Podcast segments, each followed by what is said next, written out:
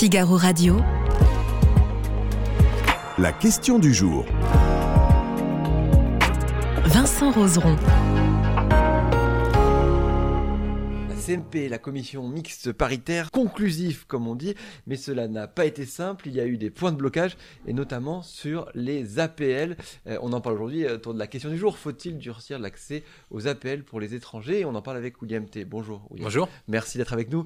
Vous êtes président du think tank euh, qui s'appelle le, le Millénaire, et vous avez écrit ce rapport immigration, reprendre le contrôle. Euh, on va parler de tout ça. Euh, déjà, pour revenir rapidement sur ce qui s'est passé, depuis hier soir, la CMP, la commission mixte paritaire, se réunissait parce qu'il y avait un point de blocage pour la loi immigration. Oui, tout à fait. En fait, euh, ce week-end, on avait à peu près un accord entre euh, Elisabeth Borne et les chapeaux à plumes des Républicains, donc Olivier Maralex, Éric Ciotti et Bruno Retailleau.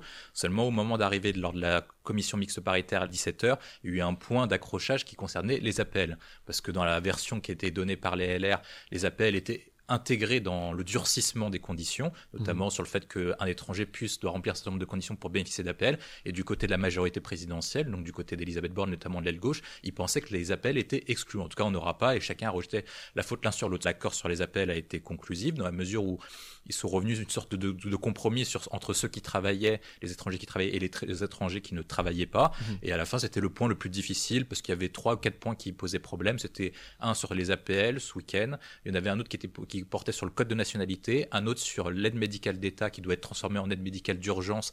Et Elisabeth Borne a envoyé un courrier à Gérard Larcher disant qu'elle s'engageait à réformer l'aide médicale d'État en aide médicale d'urgence avec un projet qui doit être présenté au début de l'année entre janvier et février 2024. Oui, donc ce ne sera pas dans la loi immigration. Non, ce ne sera pas dans la loi immigration parce que de toute façon, en fait, les républicains ont accepté ce compromis dans la mesure où si par cas il était intégré à ce projet, ça s'appelait un, un cavalier budgétaire et donc ça risquait d'être porté en risque d'inconstitutionnalité par le Conseil constitutionnel d'être donc un- d'être invalidé. Et puis il y avait une quatrième disposition qui concernait, je crois, l'universalité des allocations familiales et des allocations qui sont dites contributives.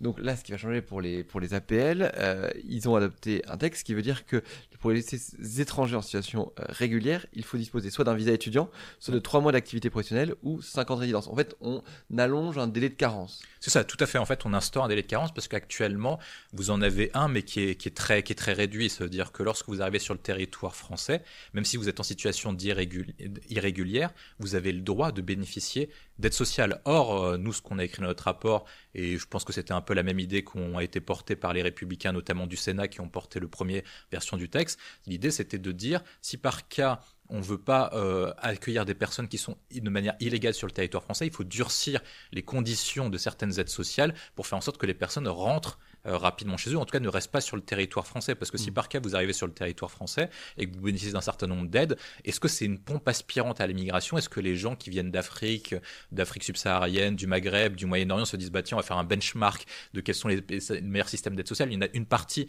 mais la grande partie surtout, c'est qu'en fait ils ne veulent pas repartir. Et donc ils ne veulent pas repartir, notamment parce que vous avez une sorte de droit au logement en France, vous avez un certain nombre d'aides sociales qui font que c'est assez attractif de rester le temps de rejoindre le Royaume-Uni ou une autre destination de l'Union européenne. Est-ce qu'on s'imagine que justement il y a ce benchmark qui est fait en amont par des, par des migrants qui... Il y, a, il y il une partie, on le sait, nous, c'est parce qu'une partie des, des, des, personnes qui viennent d'Afrique subsaharienne et du Maghreb ont accès à la télévision française, Mhm. notamment en raison d'une ancienne présence française dans ces pays. Donc, ils, ils se connaissent ou grâce à leur diaspora, ils savent qu'il y a un certain nombre de droits. Est-ce qu'ils connaissent précisément que pour les appels, il faut bénéficier de telle ou telle chose? C'est pas le cas.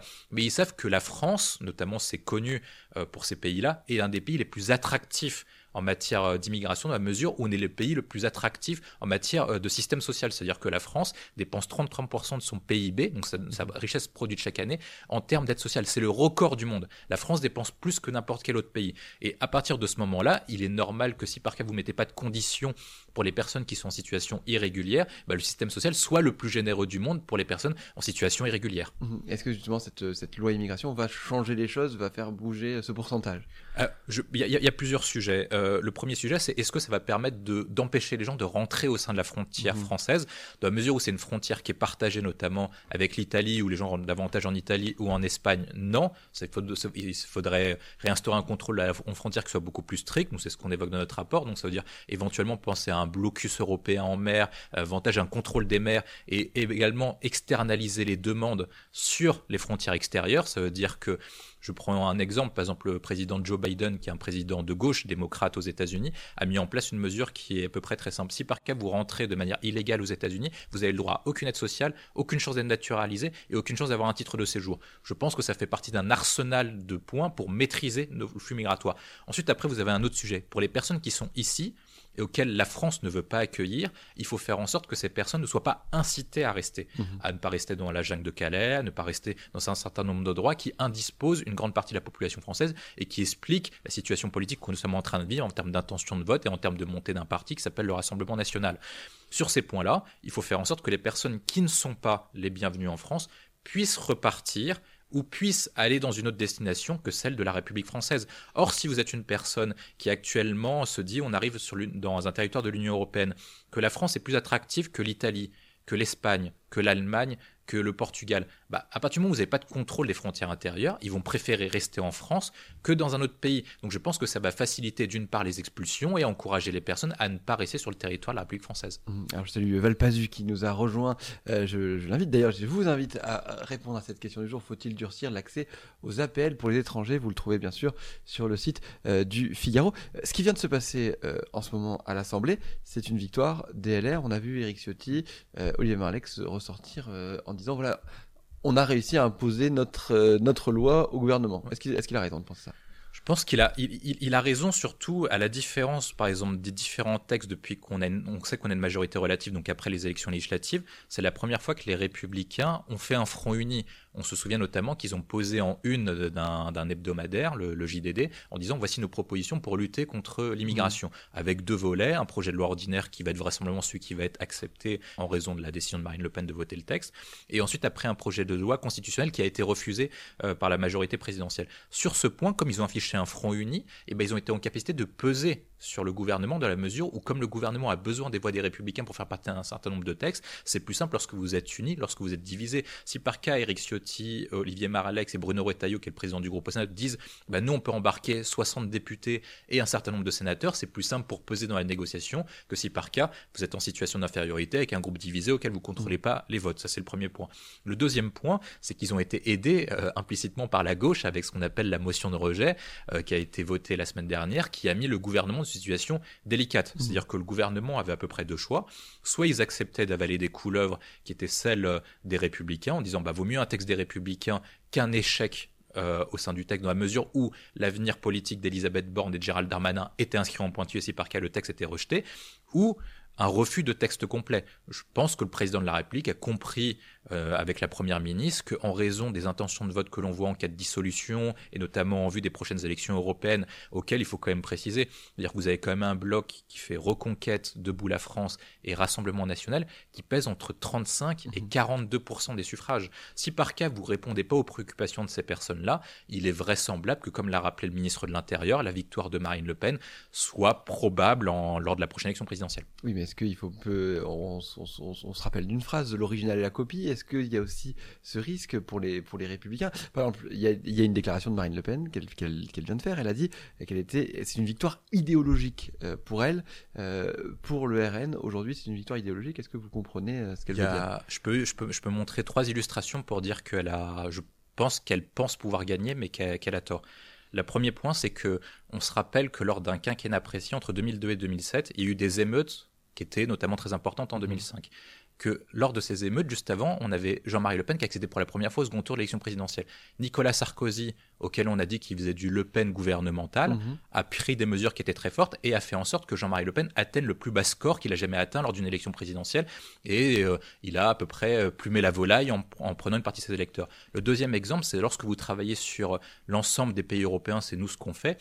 On voit bien par exemple que l'Espagne, qui a durci une partie de son discours, ce qu'on appelle un durcissement, une droitisation, euh, notamment du parti du, euh, je crois que c'est le Parti populaire européen, comme ça qui mhm. s'appelle. Et ben ils ont repris une partie des propositions de Vox et ça fait baisser le score de Vox et ça a remis la droite traditionnelle à un score qui est élevé. Et sur l'ensemble des pays européens, ceux qui ont accepté de reprendre en compte les aspirations, ce qu'on appelle des électeurs de droite nationale ou d'extrême droite, ont pu remonter dans les sondages. Ceux qui ont refusé de le faire se sont ont baissé. Il y a plusieurs exemples qui ont fonctionné. C'est le cas de l'Espagne notamment. C'est le cas de l'Autriche avec à l'époque Sébastien Kurz. Et un ensemble de pays comme ça ont pu faire en sorte de remonter dans les sondages. Et je pense que c'est une partie du pari des républicains qui se disent que si par cas ils répondent à une partie des préoccupations des électeurs du Rassemblement national, de reconquête, ils pourront faire revenir chez eux une partie de leurs électeurs. Il faut se baser qu'il y a trois raisons principales sur la montée du Rassemblement national.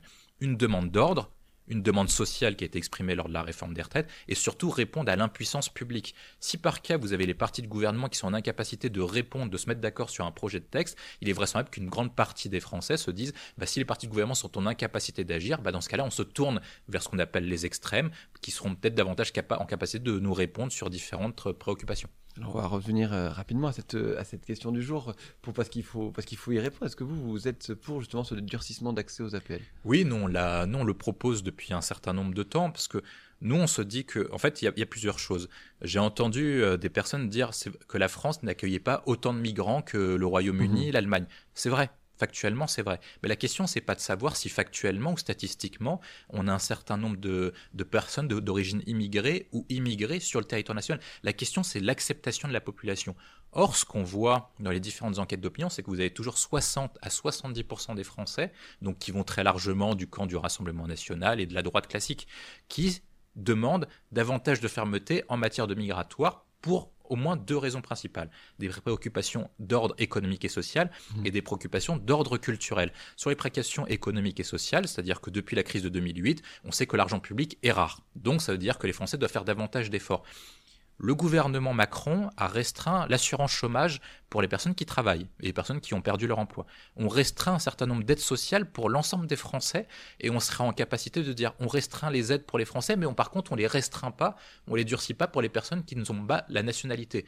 Ensuite, après, le deuxième paramètre, c'est qu'on dit souvent que la France est, vise sous le principe, c'est le pays des droits de l'homme. Mhm. Mais il faut se rappeler que c'est dans la, déclaration de 1789, c'est la déclaration des droits de l'homme et du citoyen. C'est-à-dire qu'il est tout à fait normal pour une nation, c'est normal, c'était l'idée des révolutionnaires, d'instaurer ce qu'on appelle un État-nation, donc de distinguer ceux qui relèvent de la citoyenneté et ceux qui en relèvent pas. Ensuite, après que des personnes puissent bénéficier d'une certaine solidarité, comme une aide médicale d'urgence, comme des appels parce qu'ils sont en situation de précarité, évidemment, mais il faut respecter un certain nombre de parcours pour se dire que ce n'est pas un droit, c'est une opportunité offerte par la France de dire on vous donne une aide, on vous aide à vous loger, mais en échange, on attend de vous que vous comportiez normalement, que vous respectiez les règles et que vous mettiez reconnaissant. Si par cas vous durcissez les règles, que vous montrez que c'est plus difficile de recevoir certains droits, et eh ben vous reconnaissez, vous, montrez beaucoup plus reconnaissant, beaucoup plus aimant envers ce mmh pays.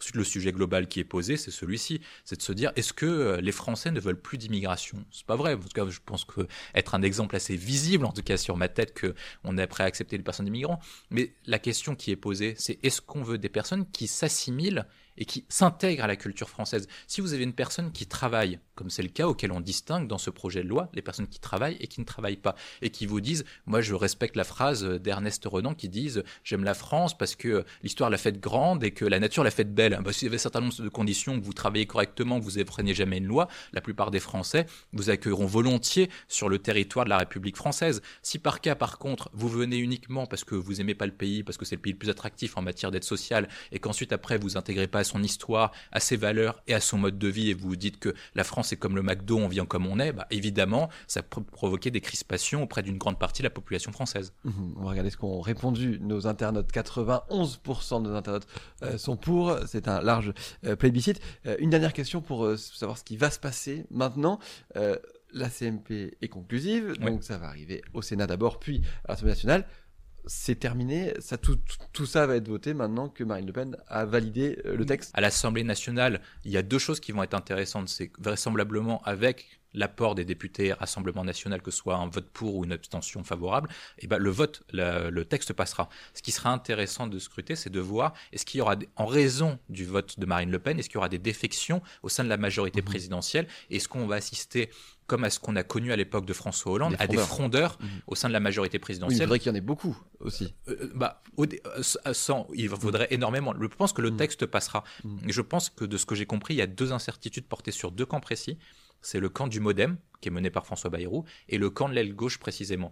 Au sein du Modem, ils sont à peu près 50. Ce que j'ai compris, c'est qu'ils allaient voter, mais qu'il y aurait peut-être quelques défections. Au sein de l'aile gauche, ils sont à peu près entre 50 et 70. Et à ce moment-là, on verra qui aimer sa défection ou pas, surtout qu'il y a un article qui est sorti sur le Figaro qui dit que certains ministres ont mis euh, euh, leur, euh, leur, démission dans la balance. Donc ça va être ça qui va être posé. Et à long terme, ça, on va voir si par cas il y aura des défections au sein de la Macronie, auxquelles on a vu que le président de la République était en capacité de tenir, même sur des textes qui étaient difficiles, le séparatisme, la première loi asile-immigration qui était portée par Gérard Collomb, un certain nombre de points auxquels il avait réussi à tenir cet ensemble. Là, c'est la première fois qu'on voit la majorité divisée je pense que la globalité des personnes vont voter, même si ça va être la mort dans l'âme, avec une incertitude maintenant qui est posée mmh. par la présence de Marine Le Pen, auquel certains ne voudront pas joindre leur voix à Marine Le Pen, mais ça pose des questions sur la suite du quinquennat, et notamment du choix effectué par le président de la République pour la suite de son cap à partir, vu qu'on va rentrer bientôt à la mi-mandat de son nouveau quinquennat. Effectivement, euh, je vous renvoie d'ailleurs sur cet article dont vous parliez, loi immigration des ministres de l'aile gauche macroniste menace de démissionner en cas de texte trop dur à retrouver sur le site du Figaro. Et vous merci beaucoup William T d'avoir été avec nous. Merci à vous internautes d'avoir été nombreux à nous suivre. Et moi je vous dis à bientôt pour de nouveaux lives sur Figaro Live